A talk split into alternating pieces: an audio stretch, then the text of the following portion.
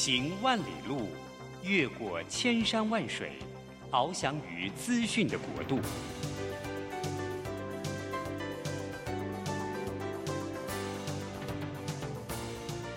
以全方位的视野，飞向更高更远的目标。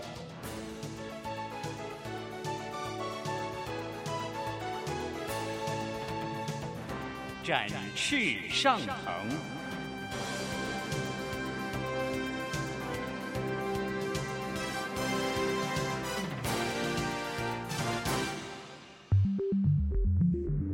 新冠疫情让世界变得不一样，工作职场、生活形态都在翻转变革，学习变成日常的必要必须。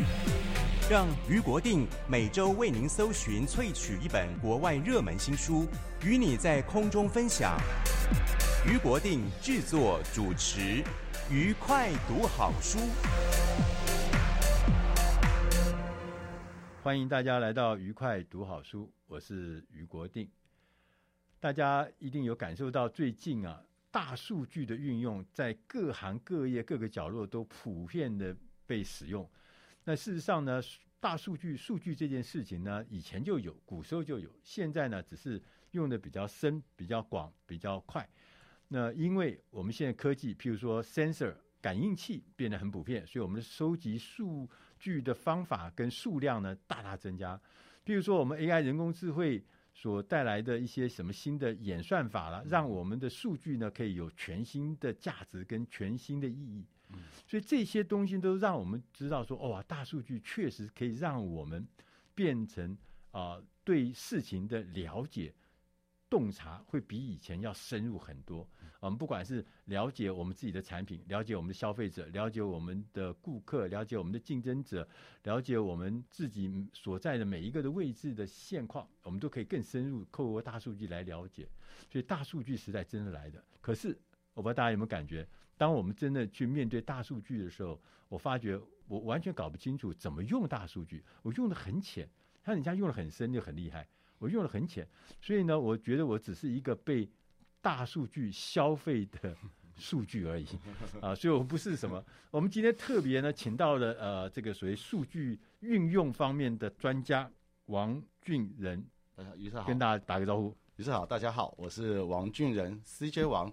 然后我就是自己是很喜欢在研究这数据变成洞察的过程，嗯，所以自己也就最近就自己把这几年的一些经验写成数据为王，里面就有包括消费者数据啊，然后竞争者数据，主要是说大家都觉得大数据有些时候好像要跟很大的集团、很大的成本去用，那我觉得数据要为人所用，它就要简单一点，所以这本书主要是跟大家讲说如何比较简单的去运用到数据来帮助你的日常工作。是啊，俊仁其实他讲的很客气啊。其实他过去啊，他曾经在澳美，是是呃啊什么澳美公关啊，澳美的数据的这个部门啊，担任这个领导人。是，是他其实是在这里面是泡了很久了。就是之前在零五年到一七年的时候，就是在澳美里面，然后有做公关，有做社群媒体，有做数位采买。对，所以我自己也是那时候，因为在一般的提案里面，很长时候跟客户对焦的时候，啊、嗯，那消费者常常都是我说是谁，你说是谁，有时候就是没有对到清楚。对，所以我就开始觉得数据太重要了，因为光光是能帮大家达成共识，那我就觉得很棒了。对，对那呃，以前他的这个呃总经理奥奥美国总经理张志浩也曾经来过我们节目里面，呃，张志浩总经理他说说他。是一个很奇怪的人，他跟正常的一般的人完全不一样。他工作是那种日以继夜的投入，然后他在他的任内，他呃，你们弄了一个什么四百个资料库是？就是我们大概在从我进加入那个浩哥的团队以后啊，嗯、我们就从资料库大概一年花了大概四百多万吧，嗯，去买了各种的数据库，对。然后来帮我们去，因为数据有一些就是在投资报酬的这边上面可以帮你优化很多。对，对，所以说我跟你讲，这个数据这件事情看起来影响很深远，但是要进入的话，这是必须要有行家来带领。所以我们今天特别请了呃俊仁来谈，他写的这本书叫《数据为王》，讲的还真是吓人的，数据为王。那我们要来看看，因为这本书啊，我我也稍微读了一下，这本书还真难看，还真难看，不不但难看，而且为什么难看？是因为它很深，它有很多很多的专业术语，很多很多的内容，所以呢，如果说叫自己来看的话，要慢慢看。啊，不要看。那我们今天要用很短的时间，我们要把这个中间精华要请俊人来讲给我们听，因为你是作者嘛，哈。好，他这里面有讲到最多不最多的一件事情叫做洞察。是是是，大数据跟洞察有什么关系啊？其实我觉得现在数据到洞察之间的差别，哈，嗯，简单讲就是大家目前不敢用的地方，就因为数据看起来好像很复杂，然后又觉得被“大”这个字所困惑的。对。其实所谓数据，就是数据只要可以帮助你做行动的决定，就你今天出门要往哪边走，比如导航就跟你说往哪边走，这样子就够了。对，数据的协助，比如说像 Google Map，它告诉你的，它不会跟你说前面塞车时速多少，它直接给你标一个红色，跟你说这边塞车，然后多久会到。对，这是从数据，你要是跟他说几公里，现在时速十公里，那个叫数据。如果他跟你说你现在应该绕道而行，要走哪一条路，那就叫洞察。所以我们其实很多的东西是希望从数据，要经过一些淬炼，给人家一些行动的指导，是就所谓的洞察。所以你的意思就是说，我们有数据，但是这个数据呢，要经过这个一些呃了解洞察之后呢，会得出一些，比如说决策啦或行动的一些指引。譬如说，你那跟我讲说气温，对对对，现在是二十八度，这代表什么意思？现在是八度，要代表什么意思？对。所以我说，其实我们自己看过去一大段时间，哈，就是我我以前也很喜欢看气象主播这边报告气温的时候，以前可能纯粹告诉你数据的时候，就跟你说今天是二十八度，明天是十八度，就这样结束了。所以这就叫数据。但其实气象主播他就像我们的分析员一样，对，他看到这些情报以后，其实最后要给你行动指引。所以现在气象主播甚至如果今天是二十八度，明天十八度，他会自己再带一个小外套跟你说，那你明天要记得带一件小外套哦。会会下雨的时候，他会在摄影棚里面拿一个雨伞进来，跟你说明天会下雨哦。所以这叫做行动的洞察。所以数据就是二十八度变十八度，但洞察就是我告诉你该怎么做。所以现在我觉得是大数据很多，但其实现在最需要的是会分析这些给你行动建议的这些人。所以你要找到洞察，对对，对不对？那这个才是关键。所以数据很多，但你看了以后你不会用它的话，那不过是一大堆。像那个资料库里面或资那个仓库里面的一些东西，对，没用嘛。所以，哦，所以我们会说，呃，一个叫做在数据跟洞察，我们分三类哈。啊，第一类叫做 data junk，就是垃圾资讯、垃圾数字。对，所以那个 data junk。对。第二类的东西就是把 data junk 变有用一点，就叫 useful information，有用资料。有用的资料。所以你会把一些杂讯排掉以后，变有用资料以后，最后才会变成 action 的 the action 的 insight。啊，就你行动洞察，对，所以它是有这三个转变的过程。所以你必须怎么要有分辨能力吗？对，你要先知道说，你比如说你看气象报道，为为了什么你要看气象报道？啊，因为你要知道明天要怎么穿啊，所以你要先知道他需要做什么决定啊，然后再给他一些数据。好，所以数据很多，也数据都没有问题。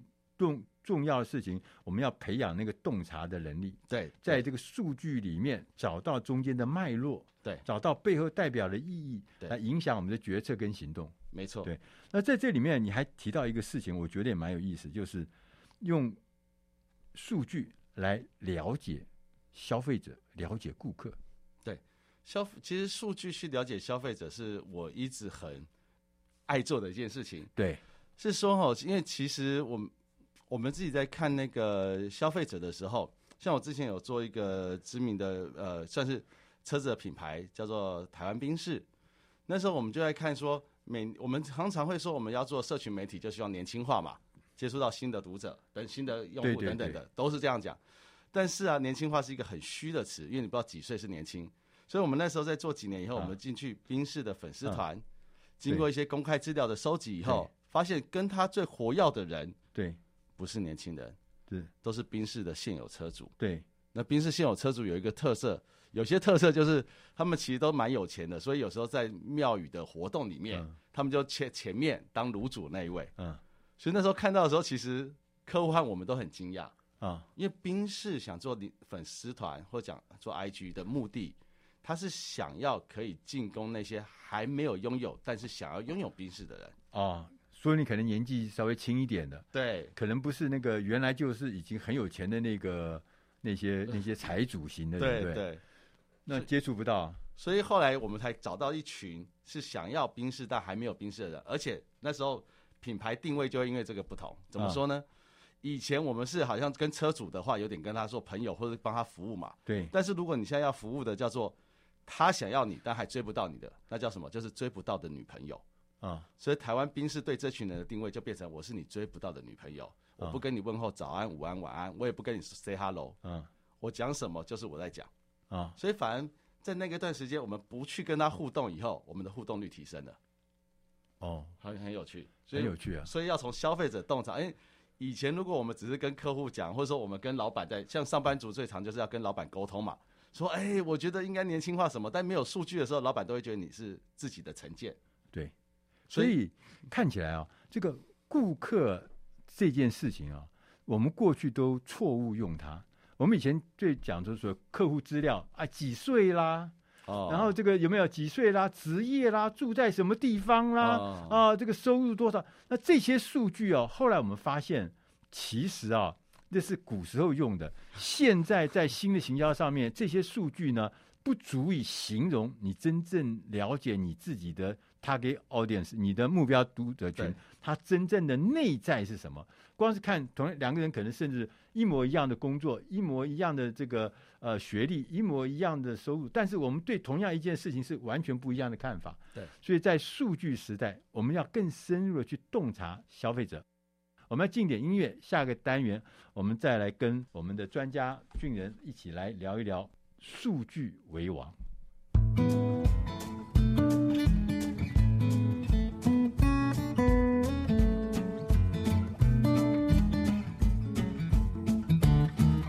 As easy as rolling off a log, I found it easy, baby, to fall in love with you. It was as easy as rolling cigarettes. If that ain't easy, maybe there's simpler things to do. For instance, let's cuddle. I love to cuddle get in a huddle. It's easy with you, as easy as rolling off a log. I really tumbled, baby, but what else could I do? It's so easy to fall in love with you.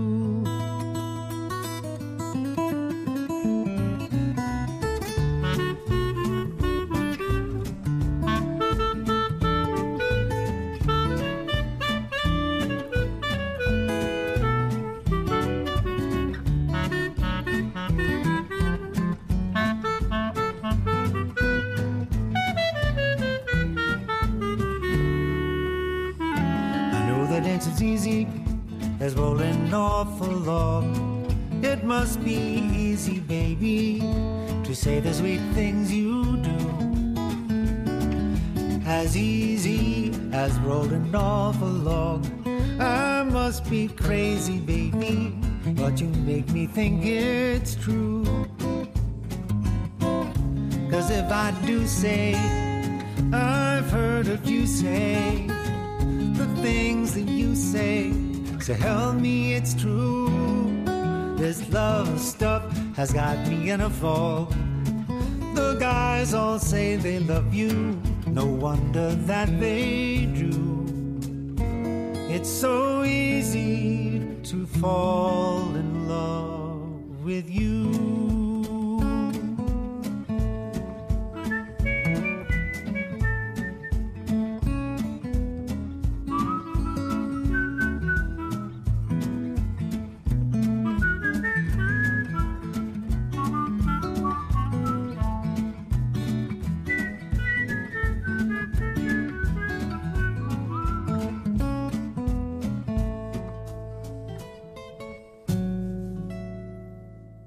大家回到愉快读好书，我是余国定。我们刚在前面的单元跟我们的行销数据专家王俊仁来聊了一下，是说看起来数据这件事情其实是存在，但是你怎么去洞察这个数据呢？其实是有很大的学问。但是我就要问一个事情：这个数据啊，好像因为时代的不一样，其实也有不同的呃选取啊。比如说古时候，我们说我们去形容一个顾客，我们就会讲说，哎，我们给他做了分类啦。比如说，我们用这个年龄，我们用职位，我们用教育程度，我们用收入，我们又住在你住在什么地方。然后来分别说，哦，这个这个就是就来形容我们的这个不同的所谓的顾客分类。结果后来呢，我有一天我看了一本书啊，一个 Forrest 美国一个很大的研究机构 Forrest 他的一个副总经理，他他说他说同样的一件事情，同样的两个人都是女性，她们都是企业的主管，然后她们受过差不多程度的教育训练，她们很多很多地方看起来都一样，可是她们对于电商两个态度完全不一样。一个很喜欢，一个觉得很不喜欢。嗯，那就是说，让我们就觉得很迷惑，因为以前这两位呃女士呢是分在同一类，对，对不对？对。就事实上发现，再往下走的时候，发现是根本是不同国的人。对。所以你们从你们的角度来看，怎么样来看这个形容我们的顾客？好，我觉得顾客这边啊，就是传统的分法，就叫做基本统计资料，就 demographic，用人口统计变相去做分类。对。所以那种分类的麻烦点是在于，我举个例子哈。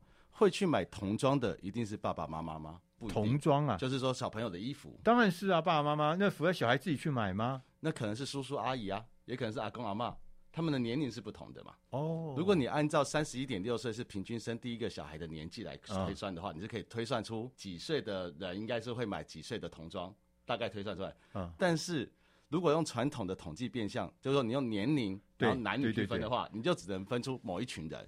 但是我们现在的分法就是，你最近有在浏览小朋友衣服的人，就是可能会买童装的人。啊，这更更这更接近嘛，对，对，不是他不会无聊没事跑去看童装啊，对对对对对，对不对？对对对。对啊，所以我说，其实，在人口统计变相以外，我们现在比较习惯是用兴趣还有行为。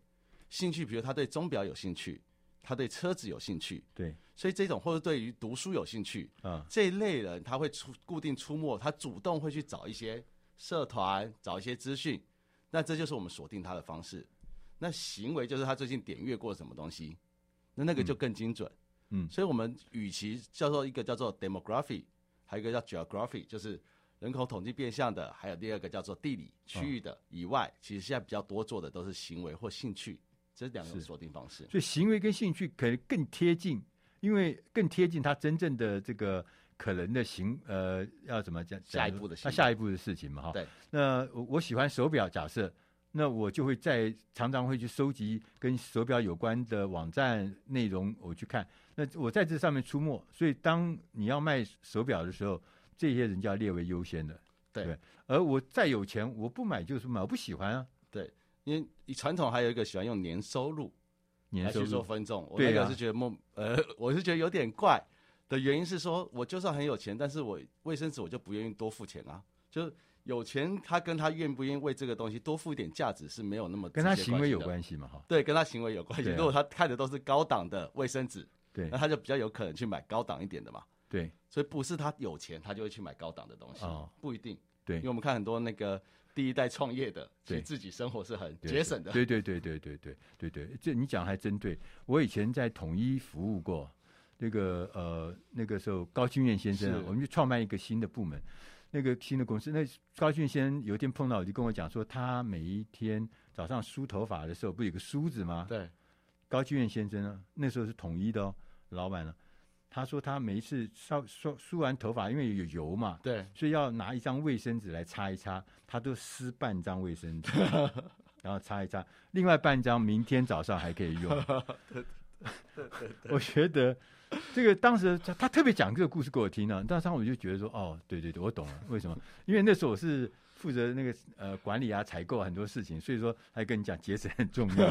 对，你就你就完全不能不能理解这个这个，我们我们就不太，所以说行为这件事情，可能比我们刚刚讲的什么我们以前认为年龄啦、收入啦、教育程度要重要多了。对对，所以你必须当你在。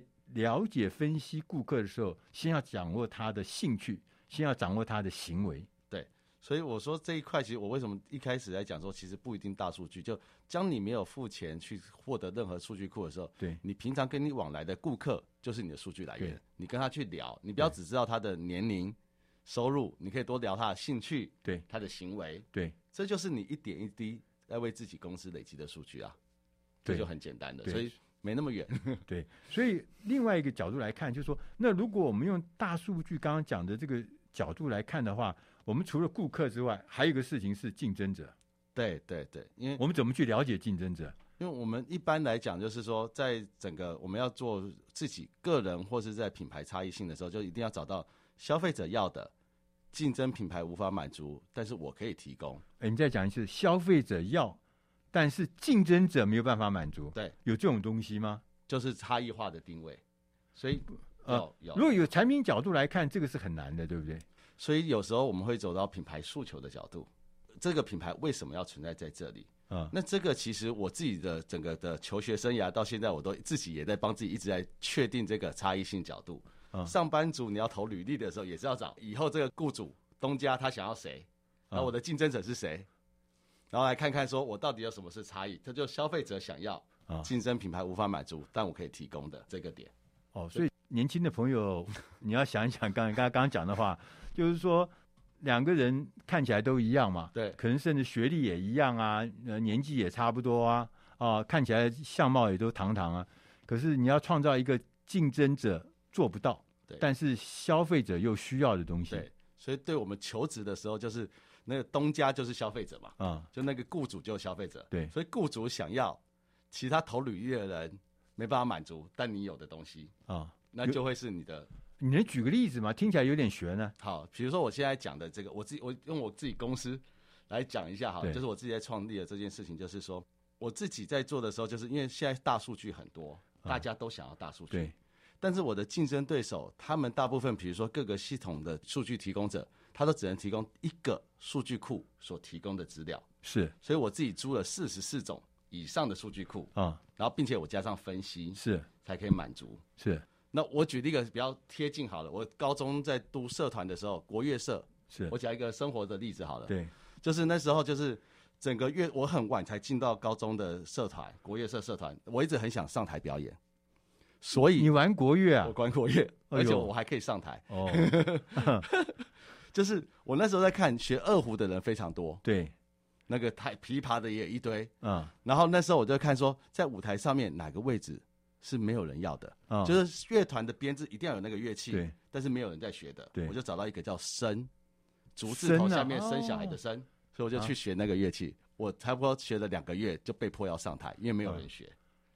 哦，就是乐团需要。滥竽充数那个是不是就讲这个东西啊？它是同一种乐器。哦，OK OK，我那时候就是滥竽充数，舞台上就要有人拿着那个东西。哦，对对对，啊，你很有远见，很有策略思维哈。那时候就想到啊，你就想到这个这个就是呃需要，但是没有人去满足，对，那就变成你的优势。对对对，那所以当你这样去想的话，你要去破解你的竞争者。对对。他有哪些弱点？他有哪些痛点？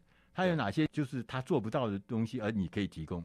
对，所以这个时候我们也可以透过数据的方式去理解到，说从口碑上、从网络上面的讨论等等，可以去看到未被呃竞争者他们到底满足了哪一块市场，或者说竞争者哪一块市场做得不错，这个我们大概在数据上面都可以很快的去了解。那竞争者有一块比较多在使用的地方，也是在定价策略上面，是因为。大家常常会习惯在卖东西的时候，我想说，我先低价，好像比较卖得动。但其实我们有做一个叫做马克笔，就是那个美术生在用的马克笔的市场。客户本来都想说，我们是不是就定一个比较，比如说，呃，那时候就人民币来讲，大概十块以下的金额是大家比较好快销的。对，十到二十块好像比较困难，三十二十块以上好像太贵了。对，客户就一直不敢做太贵的。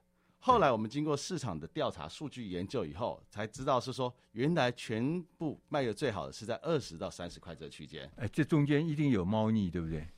一定有学问的哈，不能讲猫腻，要学问。我们要进点音乐，我们下一个单元我们再来谈一谈这个定价，看起来呃很简单啊、哦，这个你觉得你以为觉得低价就一定有竞争力，但是在大数据时代，定价可有大学问了。嗯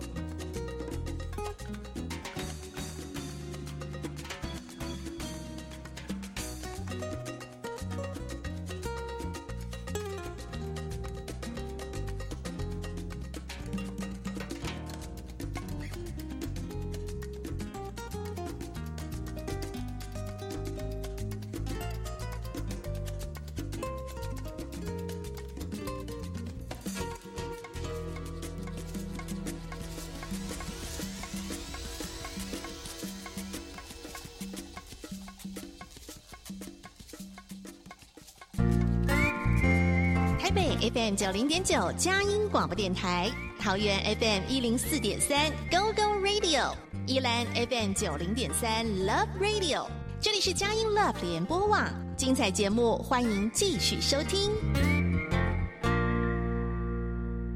欢迎大家回到愉快读好书，我是于国定。今天的特别来宾是数据行销专家王俊仁。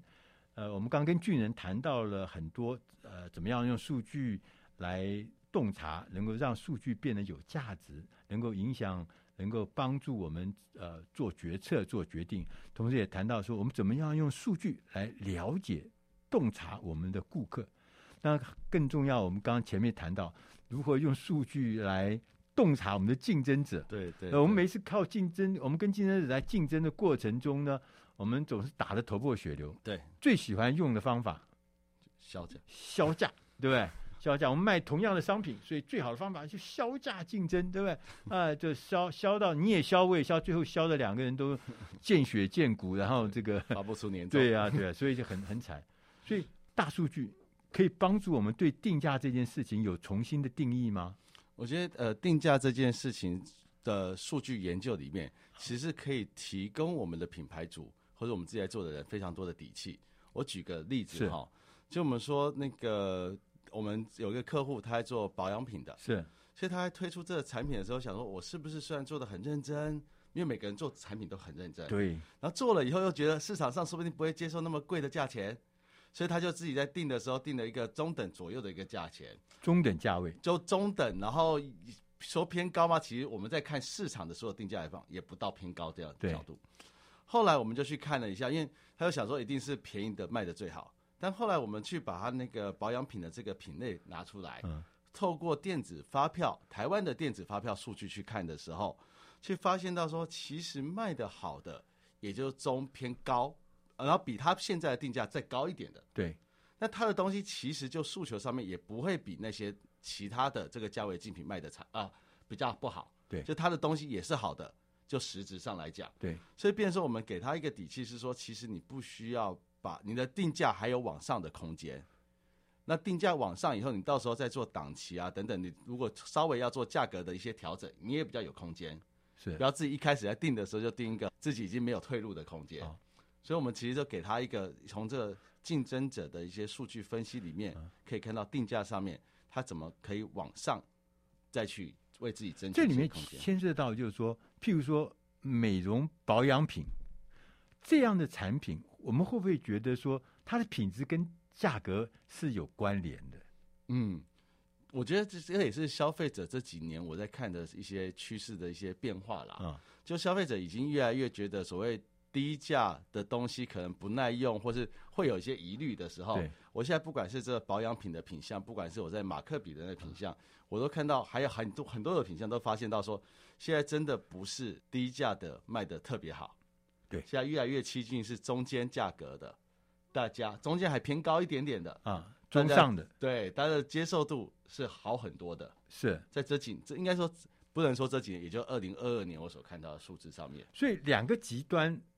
顶级的不一定数量那么大，它可能满足另外一个层次的人，另外一个就是很低价的东西，就这两个极端反而比不上这个中阶或中上阶的东西，是不是？对，就是会说是最右边最顶端那些人啊，还是有那一群人，是，那是没错的。对，但是最低价的这一群人，本来以前说 M 型嘛，对，然后 M 型左边那个低价那边有点往右边移一点，哦，就它低价已经不是最低价的，对。那个是卖最好的，对，它反而是有点转移过来，对，往中间偏，就对，往中间偏，哦，所以这样就表示说，定价这个事情有新的意义在背后，对，所以包括为什么我们最近很倡导，就是说做自己在把品牌的一些理念啊、品牌的品质啊这些东西，还是一个王道，还是最重要的事情。所以当这个东西好的时候，你在比的时候，不要跟人家直接在比价钱，对。然后，而是用一些比较可以溢价空间的方式。这里面就有另外一个事情啊，就是说我们要了解、掌握，或者说知道如何来识别、洞察我们的竞争者。除了定价上面，还有没有什么其他东西？你觉得是很重要？哦，我觉得还有一个是像如果在做像餐饮业的，对，好，我举个例子哈，餐饮业我们就是因为反正就有几个客户，他们就是几个连锁餐饮业者，大家打得很凶，对，然后彼此低价竞争啊，干嘛拼，然后就想说各种的行销花招去做。对，后来我们就在帮客户在找说，我们用的电子也是一样电子发票的系统，对，我们用那个系统去看，在去从一天从早上八点到晚上十点开门的时间，去他们店里面消费的高峰期和跟他竞争对手的高峰期有什么差别？是，所以我们后来发现。去他们店的人，大概在晚餐吃完以后，他销售额就完全一直往下了。是，但他竞争对手在八点以后还有第二高高峰。哦，所以表示那个时候肯定我们可以再做点事情，不是没人还是有这个需求，但有这个需求的时候，人们在八点以后的时间转到你的竞争对手那边去了。OK，所以就是在那个八点以后，就是说你在吃快餐，比如说是不是他的东西有一些宵夜，或是晚餐以后的小点，对。的这些产品。可以去做一些包装啊，那就很重要，因为我们看到早餐的时段、中午的时段、晚餐的时段，你跟你的竞争对手的销量都是差不多的，对，但人家比你卖的好，就是多了一些，对新的行为，就是说我们从消费者的数据里面可以发现他们的行为，对，那这个行为里面就是说，在我们这消费者的行为跟。另外，竞争者的消费行为可能不一样。对，那在这中间，你就可以分辨出你的机会在哪里。对，你就因为了解那个机会的时候，你就可以做相对应的工作。对，所以了解消费者其实不是凭感觉，也不是凭经验。我们我们像我们这老老先生就是凭经验哈，那其实不是。其实你可能刚就像刚俊仁讲，就是你必须要从数据里面看到真实的现况。当你从洞察数据里面洞察出，哦，原来我的竞争者他有这些事情，他的他的顾客有这样的行为，我们就可以做出相对应的事情。那这里面我还强强调，先生，就是除了这个呃顾客之外，除了这些呃这个所谓竞争者之外，其实我们现在台湾的这个厂商，大家都有面临一个新的挑战，就是要出去。是，就不能在这这在家里面这个对不对？对，我只是在台北啊，我只是在高雄啊，我只是在台湾啊做王，而且想要出去嘛。对对。那这里面就牵涉更更更复杂了，这个数据也更难搞了。对，所以我我觉得这最近我们也蛮多的客户，因为台湾其实有一群蛮热情的电商的伙伴，对，他们是在台湾做的还不错，以后他们一直很想为台湾争光，对，就想要把东西卖到国外去。但所谓国外，只要一搭飞机出去，有那么多个国家可以选择。对呀、啊，而且网络又是什么无无无国界的啊，对不对？对对不对？那如果说我们呃，就以华人世界来讲啊，就很多地方，香港可以卖，中国大陆可以卖，这个呃，这个叫什么呃，马来西亚可以卖，北美华人也很多。对对，全世界的华人都可以卖。对，所以变成是说，我们在帮客户在协助的时候，就包括到说，有一些客户他是只是想要出海。或是跨境还不知道去哪边的时候，其实数据可以帮你，就是说至少你做一个叫做痛点，还有获得的分析。所谓痛点和获得，就所谓的获得是说，你可以去看那边的每一个国家，比如美日韩，嗯，这三个国家到底哪个市场规模比较大嘛？所以我举个例子好了，就是我们有一个做糕饼的一个客户，他就是觉得，因为所有做台湾做糕饼或做珍珠奶茶做什么的人，大家都觉得我们可以登上日本的什么表参道。就觉得哦，我们是台湾之光，对对，多厉害！对对对。但是我们后来看，所以他就说啊，他大概有几个国家想去的，对，可能包括美国、日本、韩国，但他不确定应该去哪个，但他心中最想去日本啊。哦，这每个人都是来跟我们讲这件事。但是我们经过数据去看的时候，就市场的规模来讲，韩国有时候一整年从台湾进口的糕饼类的量，甚至还比美国还大。比美国大，比美国大。美国人口是三亿耶，绝对量哦。对呀，不是是比例哦。啊，所以那个是，然后日本在进台湾的糕饼类的东西，其实是远低于这两个国家的，比韩国、比美国都要少。对，所以三个国家里面最低的反而是日本哦。对对对。那我们最想去的，那所以就表示说，我们想象的事情跟实际的数据是有落差的。对。但是我们如果说没有去了解这个数据，没有掌握这个数据，你可能在做决策的时候就会掉到一个坑里面去，说不定那个可能是一个陷阱，可能是一个灾难。所以说，当你我们要跨出去啊，尤其是跨境的时候，出国境的时候，到国外去的时候。怎么样掌握正确的数据，可以帮助你在跨境的时候能够做出更正确的这个决定哈。我们要进点音乐，下一个单元我们再来跟呃俊仁专家我们一起来聊一聊，我们如果要走出去的话，怎么样用大数据来帮助我们有更多赢的机会。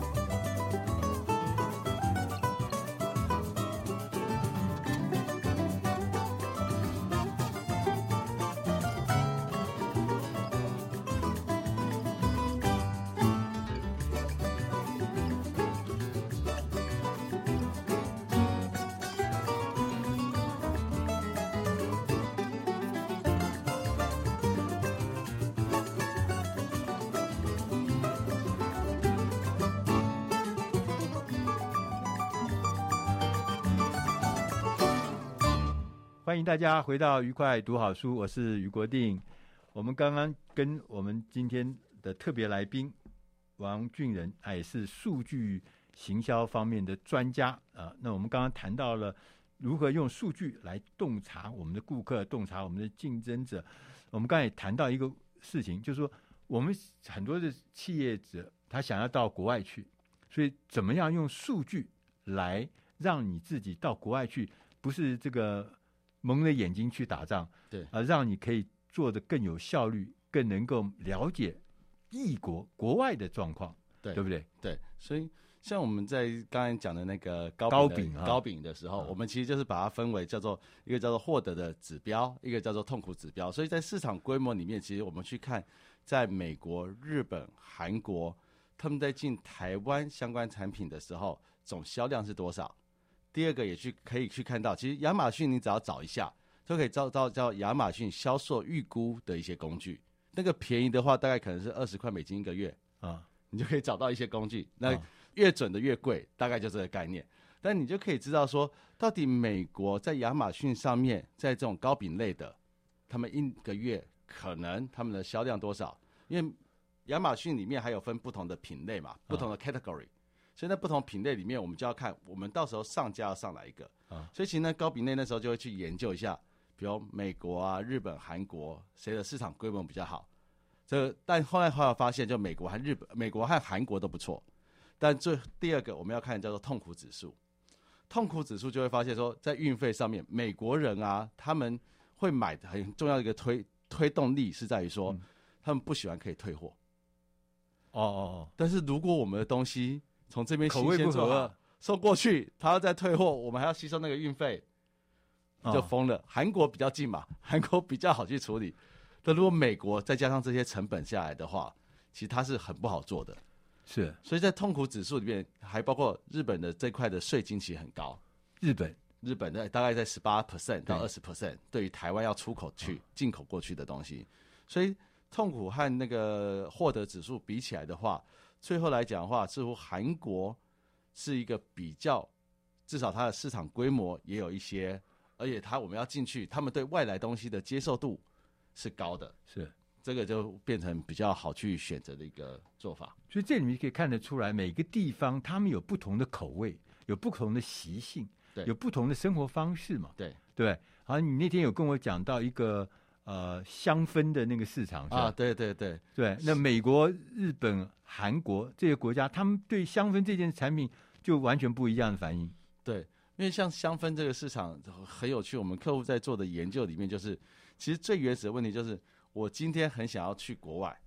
好，假设我又觉得美国，我想要去公公看，想要站上美国那个舞台，对，只想选亚马逊的时候，对，你下面一个问题一定是我该配置多少人力，要他会要多少广告资源，是是合理的，对。所以如果你都没有数据的时候，你其实你不知道你该配置多少，对。但是当我告诉你说，我只只是举一个例子，当我告诉你说，整个亚马逊上面的香氛的扩香的这个市场里面，大概一一年有四千万美金的话。然后领头羊大概占了百分之十左右，你是不是可以知道说，至少如果你要变成领头羊的时候，你最多最多你的广告预算，如果用什么 ROI 啊投资报酬去算，你可以知道你大概要慢慢配置多少广告预算进去。对，所以光是这一点，各位可以想想看，就如果有些如果你要做连锁的话，进到一个市场的成本几千万绝对跑不掉。对，所以前面这种研究如果不做，你那后面几千万很可怕，很可怕。如果跌一跤，就是会损失很惨重。对对对，所以。我们从这里面可以看出来，就是大数据可以告诉我们认识顾客、认识竞争者，也可以让你知道不同的市场、不同的地区它所呈现的一些实际的状况。那除了这了解这以外，我们看到这本书啊，《数据王》这本书里面有谈到一个很重要的观念，就是说，其实数据啊，尤其大数据，它还可以变成我们的灵感、创意、创新的来源。对对对，这个这个很酷哈、就是说。因为我自己以前在奥美的时候，就是管社群团队，是，然后一年要写六千六百则贴文，所以那时候根本已经多少一年了？对，六千六百则，那蛮多的，很多。我们有一堆小编，啊、日以继夜的在写东西。但是那时候就发现到说，其实灵感来源好重要，因为花很多时间要收集。所以我们我们现在很多大数据的公司，他们把这些大数据加上 AI。最后变成帮你去产出内容。我举个有一个网站叫做 Copy 点 AI，C O P Y 点 AI，它是一个文案产生的工具。就把我们今天这个叫做今天我们这个节目的标题，我们讨论的内容放进去以后，它就可以帮你产出。比如说你是属于 Google 关键字的文案，是属于 Facebook 的贴文，还是属于 IG 的贴文？你只要给它选一下，它就会帮你组合出大概几百种不同的组合方式。几百种？对对对。那小编不都要失业了吗？呃，小编不会，因为小编不要告诉老板有这个工具就好了。太可怕，太可怕啊！就是这个说大数据加上人工智慧所产生的力量，或产生出来的新的贡献，都是超出我们想象的哦。对，所以我我觉得其实很多东西可以节省我们平常工作的时间。比如说你要做一个 logo，有一个叫做 Taylor Brand，T A I L O R，然后 Brand 就是 B R A N D。这个工具基本上就是你只要输入，比如说假设哈，于是明天生日的时候，我想要做一张贺卡给你，是。然后平常你可能只是在 Facebook 上面祝贺你快乐。对啊，对啊。所以如果各位上班族你是做业务的人啊，你就去刚才那个网站，然后你把客户的名字输入进去，他会做出一个 logo 出来，所以你就好像帮他做了一个家徽啊，然后你就可以跟他说，哇，我一个月前就花了几万块钱请一个设计师帮你设计这个家徽，希望你会喜欢。但其实你就应该 AI logo 生成器。那个 AI logo 生成器，如果你租它一年也才二十五块美金，然后如果是在特价还可以八折优惠。嗯，最好的地方是它一个礼拜还会帮你产七折贴文。AI logo 生成器，呃、生成器叫什么？Tailor Tailor 什么？Tailor Brand，Tailor 就 Tailor Made 那个 Taylor，嗯，就是那个定做的，定做的，嗯，然后 Brand 就是品牌那个 Brand. 一个礼拜七折贴文，啊，然后他帮你把你的名片都做好。如果各位上班族有想要做自媒体的啊，啊，你就自己用这个工具。我自己的公司 logo 也用他做的，二十几块到三十块美金不等，一一年一个礼拜七则贴文，他给你 PowerPoint 档，他也给你你的简报档。圣诞节的时候，他会帮你的 logo 换成圣诞节的 logo。对，所以大家可以看得出来，现在懂大数据啊，跟不懂大数据啊。还不只是说你资料多还资料少的问题，它简直就是竞争力的 差别。对，刚刚讲说哇，什么什么，连这个 logo 都可以用 AI，二十五块美金一年可以帮你做新的 logo，做很多，还有的什么 copy AI，这还可以帮你做文案，帮你做这个呃这个贴文，这些东西让我们知道说，大数据加上 AI 人工智慧加上演算法。它所产生出来的全新的服务是让我们完全完全不呃以前不能想象的，对，那觉得真的是有很强大的力量。会用这些东西是关键，会用这些东西，你将来你就会变成很强嘛。否则要不然的话，你就每天在那边担心害怕，说人家来取代我，人家来干什么？那就不要怕，不是取代问题，是你要运用它。对，你运用它以后，然后如果你提早做完，你在公司就学会装忙。很快，很多东西都做完，那你就学会怎么样假装很忙碌。所以那个数据为王的王俊仁，他教大家教坏，说要做，不是不是。好，最后还有一点点时间，你可不可以给我们来做一点结论？就是从《数据为王》这本书里面，你觉得给我们最大的启示？好好。我首先，我可能两件事情想要跟大家分享。就第一个，在读这本书的时候，因为我自己是很喜欢读国外这种教科书的人，对，所以这本书我建议大家就一次就一个章节就好啊，就不要一次想要把所有的内容读完。因为我写的设定就是一次，你对顾客有兴趣，对，对竞争者有兴趣，你就读那个地方，然后马上取用。讲的对，因为我把这本书买，我回去一口气就看了四章，就得了厌食症。所以我说，因为其实。我我第二个想跟大家讲的就是我自己前阵很喜欢讲一个观念，叫有用才会有用。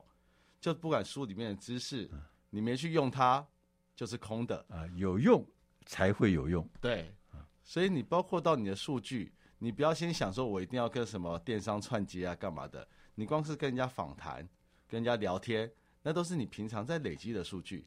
甚至有人因为跟人家访谈还可以跟你收钱的，所以你就是其实。这等等的都是数据，那所以你透过这些东西以后，你把它收纳成你可以做的事情，然后我就觉得好了。所以你不用一下子就一定要求说，我一定要一百分跟阿里巴巴啊、跟 Amazon 对接，没有。